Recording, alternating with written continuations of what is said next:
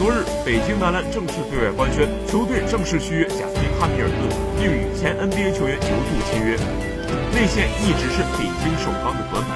在本土优质内线稀缺的年代，一下签下两大外援，的确是一种解决的途径。不过，北京首钢在本土后卫线也没有绝对优势。方硕是一名投射线后卫，组织传球并不是他的强项。在今年夏天跟随国家队期间，方硕经常出现运球失误和传球被抢断的情况，而另一名后卫刘晓宇受困于伤病的滋扰，无论是出场次数还是上场时间都难以得到保障。况且他们俩也都不是国内的顶尖后卫，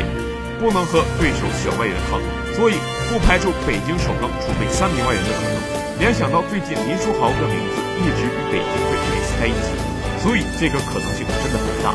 林书豪自上一赛季随猛龙队夺得 NBA 冠军后，就一直处于自由球员的状态，没有哪怕一家 NBA 球队给他抛出橄榄枝。作为一名华裔球员，林书豪在国内有着非常高的人气，来 CBA 打球是他的最佳选择。如果追求不到林书豪，相信首钢还会有其他的选择，一定会是一名小外援搭配一名大外援的选择，然后借鉴上赛季其他俱乐部的做法，储备三名外援。